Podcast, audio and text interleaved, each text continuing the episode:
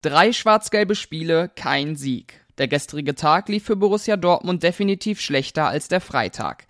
Sowohl die A- und B-Jugend als auch die U23 konnten nicht gewinnen. Ein Blick auf diese Partien und das Verletzungspech, das die Borussia momentan plagt, stehen heute auf dem Plan. Und damit herzlich willkommen zu einer neuen Ausgabe von BVB Kompakt. Ich heiße Theo Steinbach und wir fangen direkt an. Als erstes geht es noch einmal um die Profis und einige Personalien, denn das Verletzungspech ist mal wieder ein Thema in Dortmund. Bei Mahmoud Dahoud hatte man gehofft, dass er am Freitag schon wieder auf dem Platz stehen kann. Das war aber nicht der Fall und es kommt noch schlimmer. Sebastian Kehl bestätigte vor dem Spiel, dass sich der 26-Jährige einer Schulteroperation unterziehen wird und damit mehrere Monate ausfällt. Rafael Guerrero stand überraschend auch nicht im Kader. Er habe sich vor dem Spiel unwohl gefühlt und sei deswegen keine Option gewesen. Daniel Malen und Karim Adeyemi waren auch noch nicht dabei und sollen bis Dienstag fit werden. Laut Kehl sei das bei Adeyemi aber realistischer als bei Malen. Und als ob das nicht schon genug wäre, während der Partie am Freitag gab es dann noch einen Ausfall.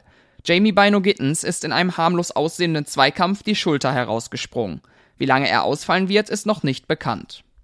Eine Zusammenfassung zu allen Verletzten hat Jürgen Kors geschrieben. Den Text gibt es auf unserer Website. Marco Reus schoss gegen Hoffenheim nicht nur den Siegtreffer, sondern machte auch ein starkes Spiel. Es war wieder eine enge Partie, aber am Ende sind wir sehr froh, dass wir das Spiel gewonnen haben, sagte der Kapitän im Anschluss.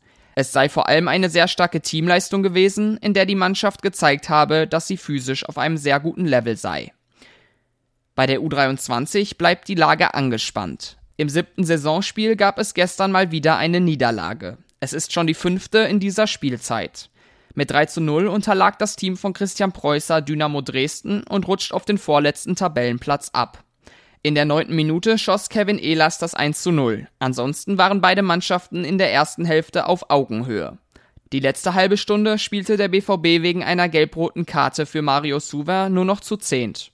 In der 65. Minute machte Ahmed Arslan das 2 zu 0 und kurz vor Schluss erhöhte Claudio Kammerknecht auf 3 zu 0. Damit befindet sich die U23 jetzt in einer handfesten Krise. Christian Preußer wird viel zu tun haben. Nach dem 0 zu 3 müssen wir harte Lehren ziehen, aber es hilft nichts, es geht weiter, sagte der Trainer. Nächste Woche muss sein Team gegen den VfL Oldenburg ran.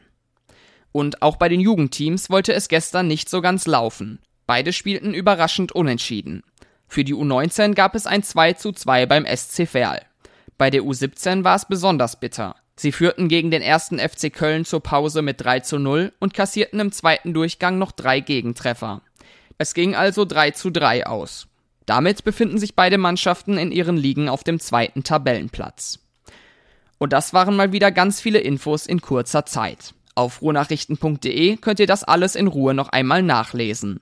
Mit einem Plus-Abo habt ihr Zugriff auf alle Inhalte. Für Fotos, Videos und top aktuelle Neuigkeiten sind Twitter und Instagram die ersten Anlaufstellen. Ihr findet uns da unter rnbvb. Ich bin auf Twitter unter thsteinbach aktiv.